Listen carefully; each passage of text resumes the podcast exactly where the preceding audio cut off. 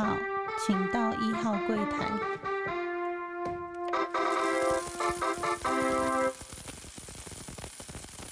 大家好，欢迎收听初一十五，我是主持人 Q A。那这周很高兴的就是可以跟大家分享说，那家人们就是小孩跟太太，他们经过多重的转机，终于到达了我工作的地方。然后我们一家又再次团聚了，相隔一个月。上一次是我回台湾，然后一个月后是他们飞回来过暑假。那小孩子因为他们放暑假第一天就过来，所以呈呈现的一个就是说，哎，他们还搞不清楚状态，就是说直接又坐飞机，然后还经过了一个晚上的转机，然后到达我现在工作的地方。那当一见面的话，就在疯狂拥抱他们，然后马上就带他们去吃了一个不错的晚餐。那太太第一个感觉就是说，诶，回到这边一切都非常的熟悉。那回到家中之后，就是正在还没打包行李，他就是在看说，诶，什么东西都还一切就是那么的熟悉，就是是在国外有一个家，然后让他觉得非常的温馨的感觉。那就是他会更想说，嗯，有朝一日他一定要再完全的再搬回来，然后让小孩继续在这边上学，快乐的上学。那因为小孩子他们隔一天就开始进入校园了，然后虽然短短的几天，其实就可以看到他们在学校里面，呃，适应的也非常的顺利。even 就是他只是上一个呃，甚至是暑期学校啦，然后 summer school，但是他们在学校跟同学沟通啊，跟老师沟通都没什么问题，甚至他们在这个学校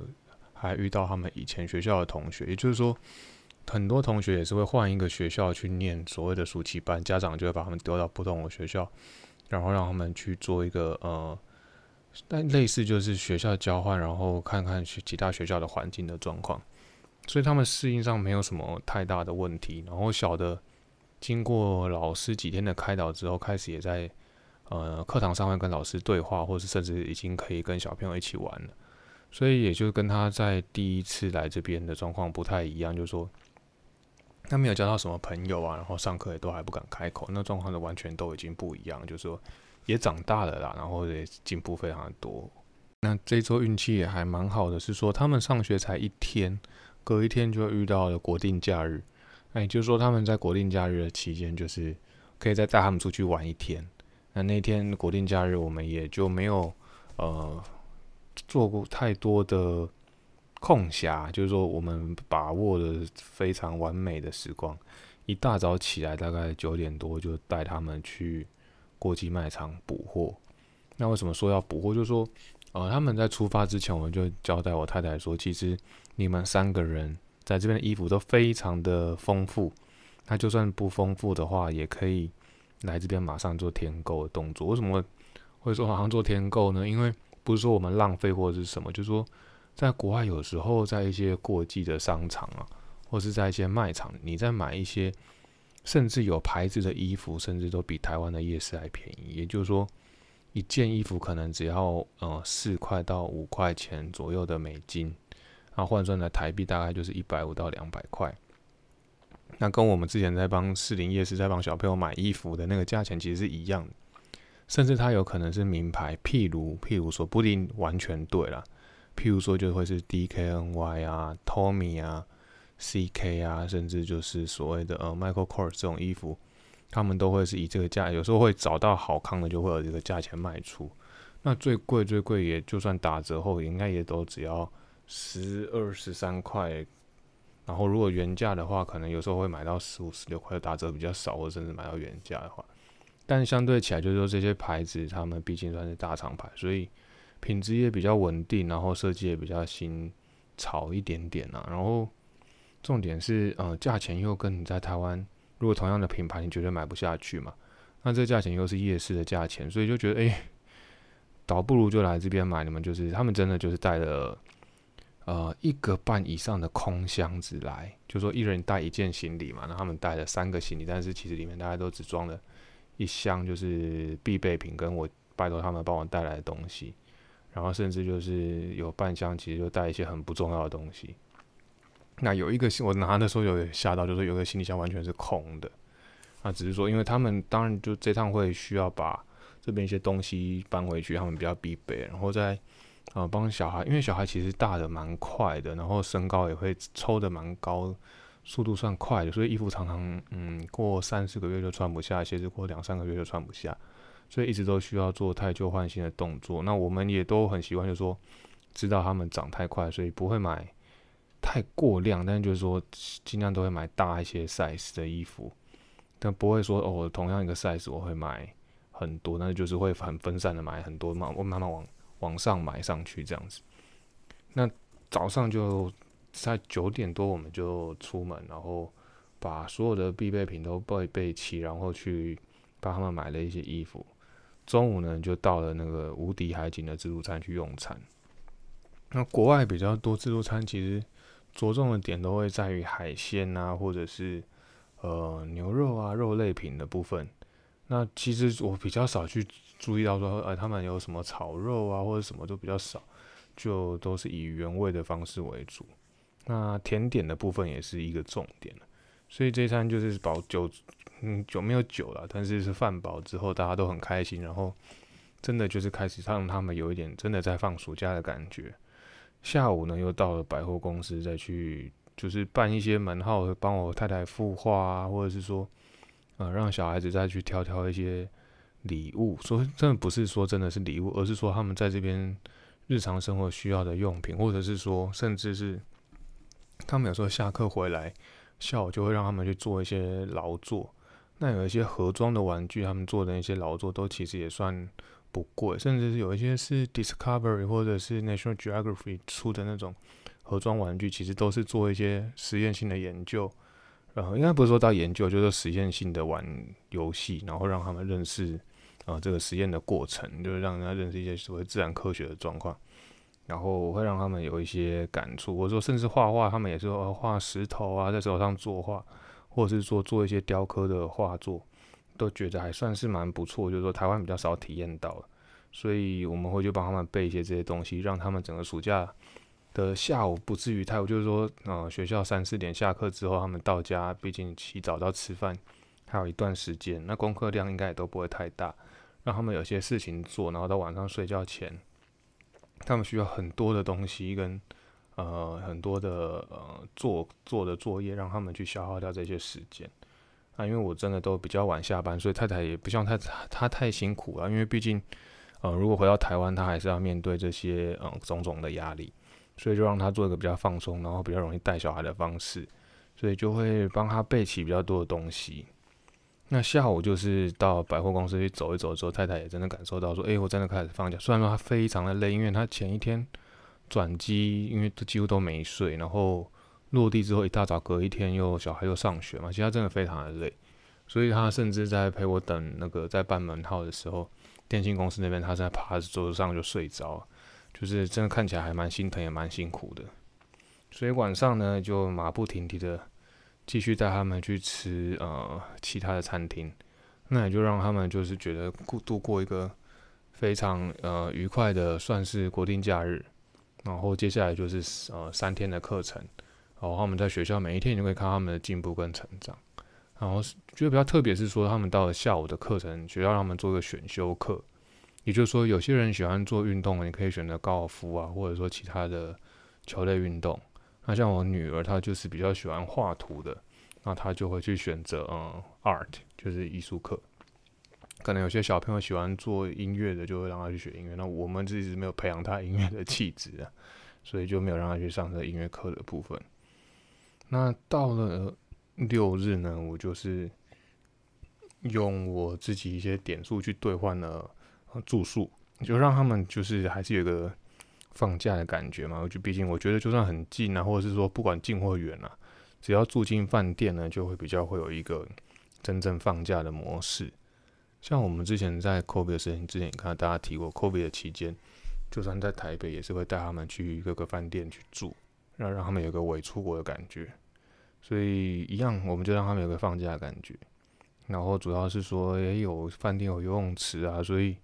我们也带他们去游泳，然后也看了一场魔术秀，然后还有做了让他们带他们看电影，所以整个六日也是非常的充实，然后让小孩子就是觉得心满意足，然后太太也会觉得跟我说：“哎，其实我好像来一个礼拜，好像才快来了好几个礼拜的感觉。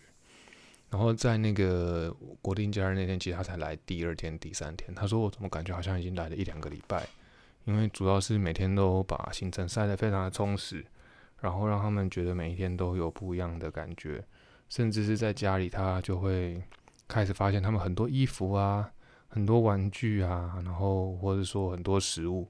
就会觉得说，诶，这个在这个家里面，他们还是感觉到很呃非常的精彩、非常的丰富。那接下加上就是换一个地方、换一个心境，所以他们会达到真正呃放假的感觉，或是放松的心情。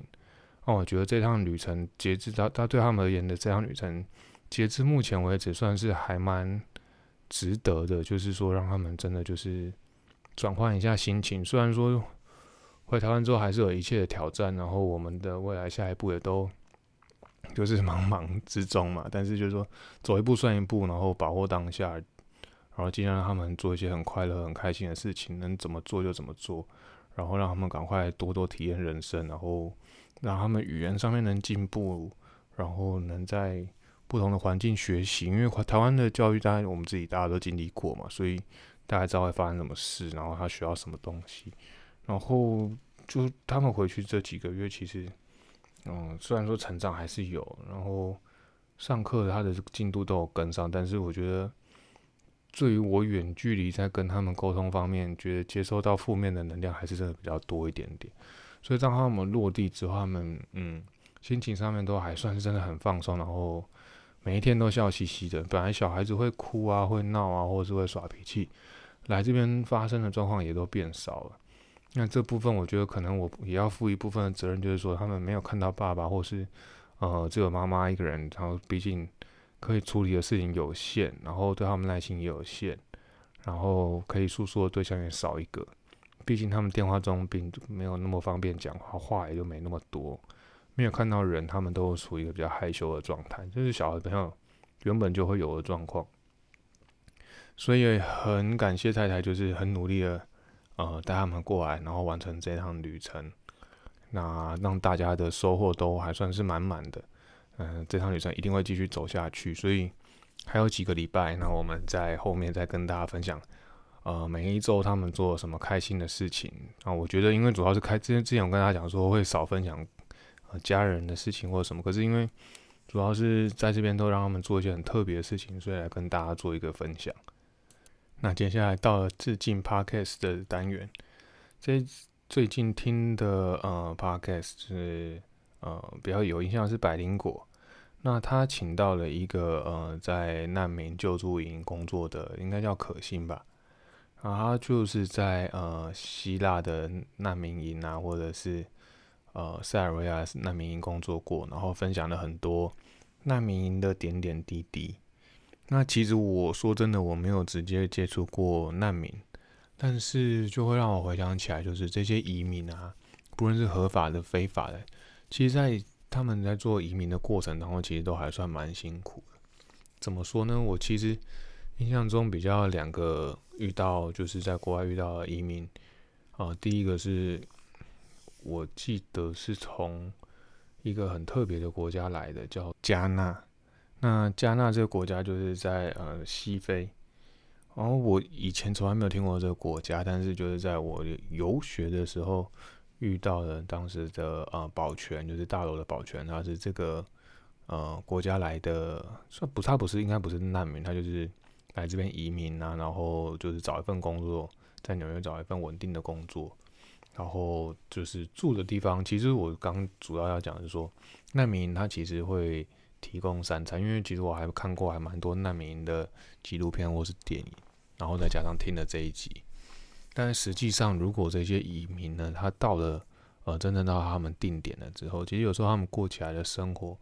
比在难民还要刻苦太多。就说他们不论是找工作啊、语言啊，甚至他们到定居的那些社区。常常都会有一些暴力啊，或是一些比较特别的环境的问题，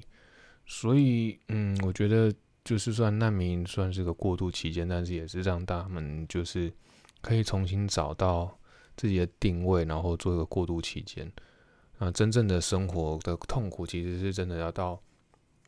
啊移民，他们真的到移民定点之后，那个挑战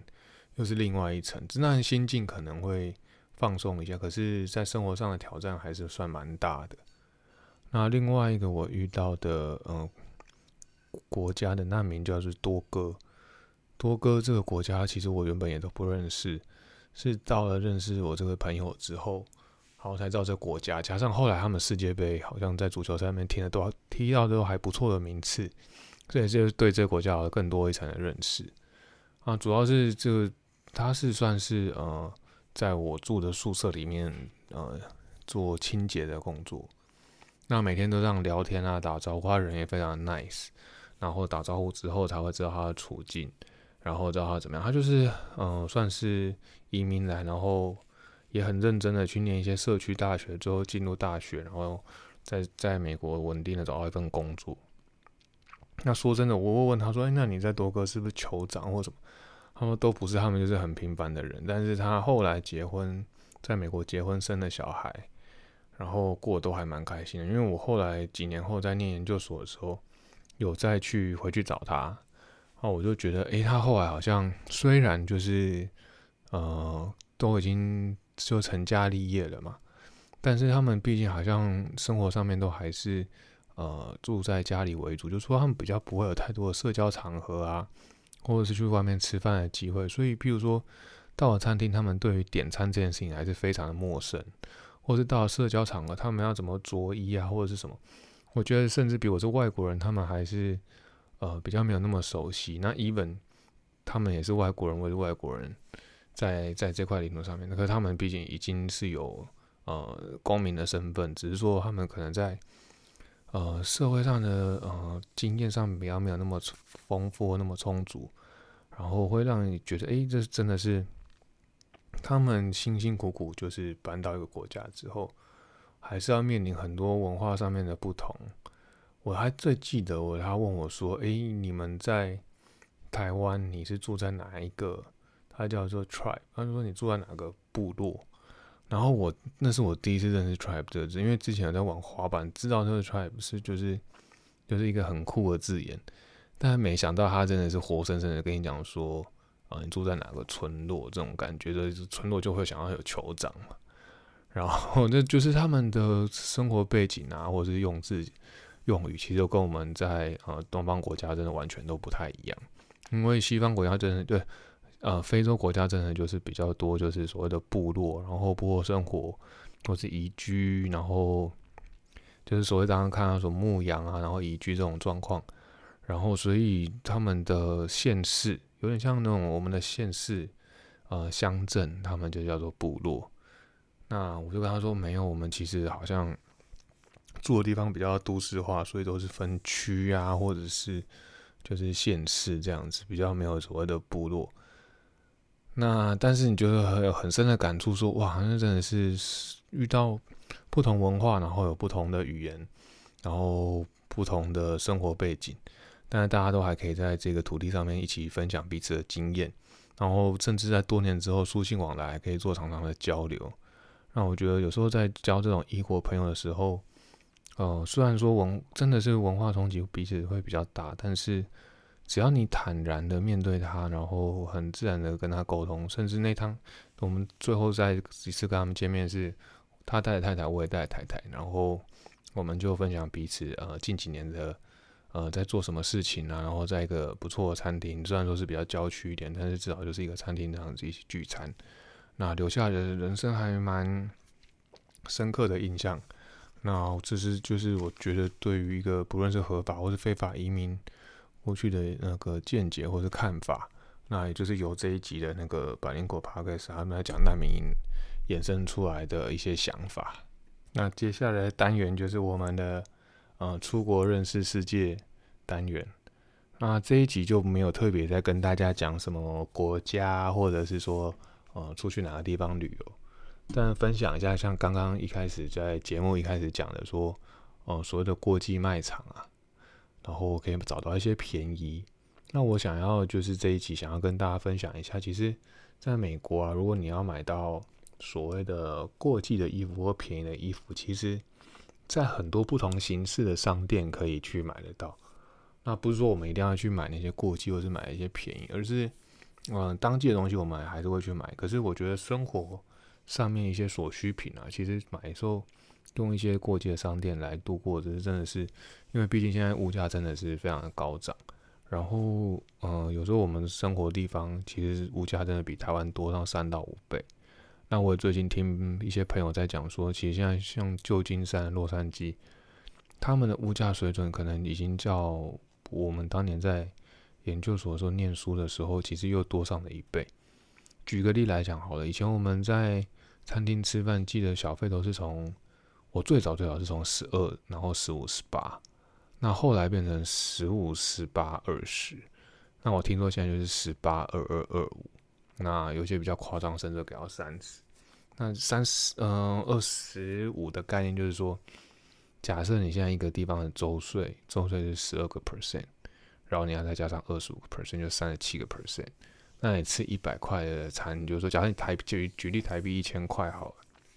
那你如果在店内用餐的话。你就要付到一千三百多，就将近一千四，也就是所有东西都要再加上四成，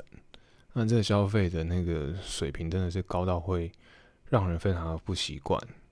所以有时候你还是要透过这些，啊，不论是说当然吃饭就比较难省嘛，那所以我们就食衣住行娱乐，然后找一些项目来省。那住的部分有时候大家就是会呃租便宜一点的房子啊，或者是找一些其他的生活方式去。呃，达到一个平衡，然后玩的部分，有时候大家就会现在就透过一些订房网站啊，或者是订机票的网站啊，帮自己节省一些荷包，把那些条件设的嗯严格一点点，那就会找到一些便宜的。但是那买衣服呢，或者是买一些日用品的话，先跟大家分类。以前我们最常跟太太去的就是所谓的 Outlet，那因为我们住在纽约地区嘛，所以我们最常去的就是 Premium Outlet 的。呃，Uber 这个分区的 Outlet，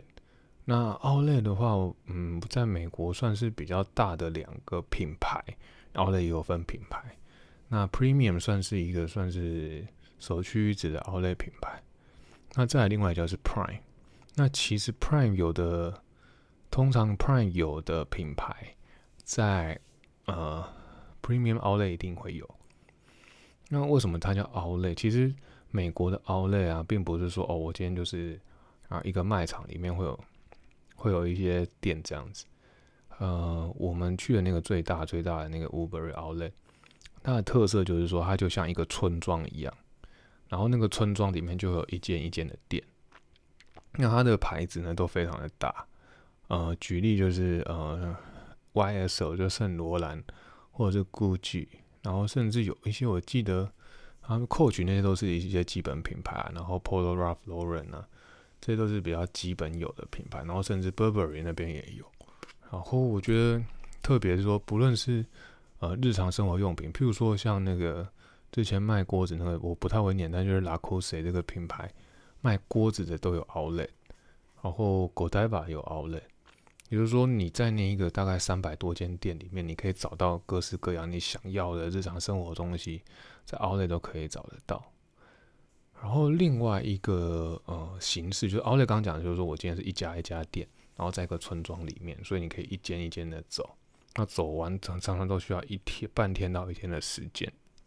然后去找到便宜。可是它的缺点就是说，它通常离市中心都会比较远。那在城市当中呢，状况就是会有一些呃所谓的过季商店，在纽约的话比较有名的叫 Century Twenty One，然后或是以前有一些叫做什么 J C Penney 啊、T J Max，好像这几年都纷纷的都倒闭了。然后有些地方，比如说会有 Russ 啊这些品牌，这就是说它比较像是一个一个楼层的百货公司，或是比较大型的一个像是超级市场的规模。但它里面就是会有一杆一杆的衣服，然后一柜一柜的呃日常用品，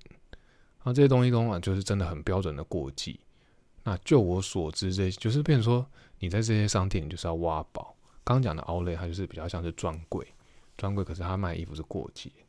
可像在这些类似百货公司的过季店里面，你就必须要真的是一杆一杆的去找，然后一柜一柜的去翻，翻到你要的呃东西跟价格。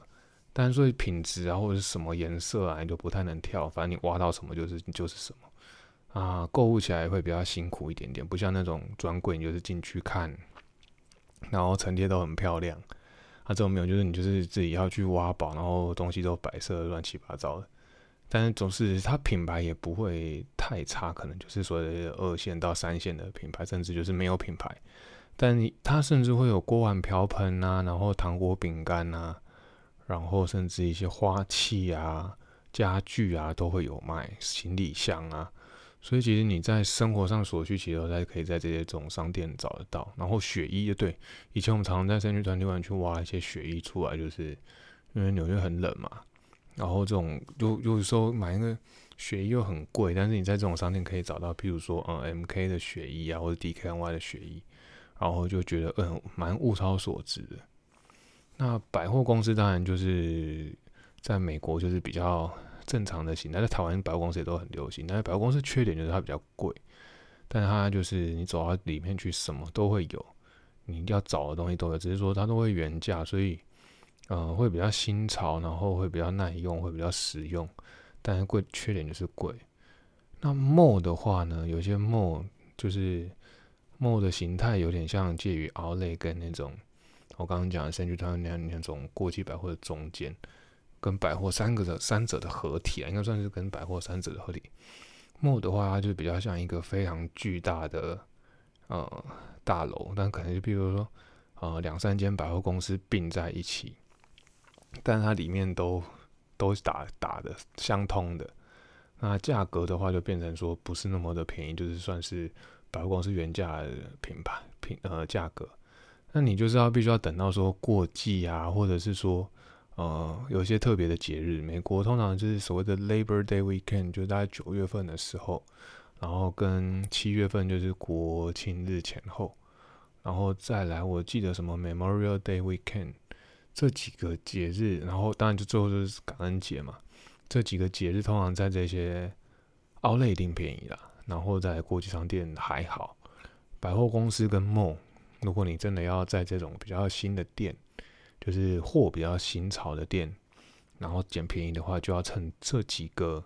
呃大型的假日，他们可能可能都会下杀到呃七折到六折，然后所以他们就是在趁趁他们打到奥莱啊，或者是说这些国际商店之前呢，他们就会先做一个在在他们店面做一个打折，那打折还卖不掉部部分呢，他们才会转到奥莱。奥莱在卖不掉的部分呢，才会再转到那些国际商店去。就我所知，大家就是比较流行的，嗯，在之前以前早期在穿的一些 Levi's 啊，或是什么，有一些品牌，就是我刚刚讲最终最终这些呃国际商店在卖的衣服啊，很多有可能他们都是趁金在卖，因为说真的，这些衣服很很实际的问题，就是说他们必须会有仓储的问题、保管的问题，甚至销毁的问题。那他导部就卖给这些愿意再去，呃，再去开一间商店的厂商，他要付租金嘛，然后让他们再去销货，所以他们有时候正甚至就是讲夸张一点，就说哦，我这个一公斤就一块钱卖给你，也就是说这条牛仔裤，它假设它是不到一公斤，那那条它进货的成本就是不到一块钱，但是不知道有没有这么夸张，就是说这个是谣言，听说是这个样子，但我不知道是不是实际上是怎么样，但是。想一想也是有可能，就是说这可能这条牛仔裤这货已经存在在市场上五年、十年，你不知道。那它从一线店打到二线店，二线店打到三线店，三线店打到不行，他就只好趁机把你卖掉，不然他就是要维护的那些成本可能更高。那这就是我们这几年就是不是说购物专家，只是说为了生存，我们就是找了很多方法，然后认识到。这些形态不同形态的商店，那这集的就是讲的都比较赶一点点，主要是说大部分时间还在陪家人，然后工作上面也比较繁忙。那还是希望大家喜欢我们节目，尽量帮我们去做节目上的分享。那自己身体也比较累一点点，希望大家能见谅。但是我们希望这一集的节目还是知识量满满，啊，带给大家。那记得再帮我们做一些分享跟五星的评价。那感谢大家，谢谢哦，拜拜。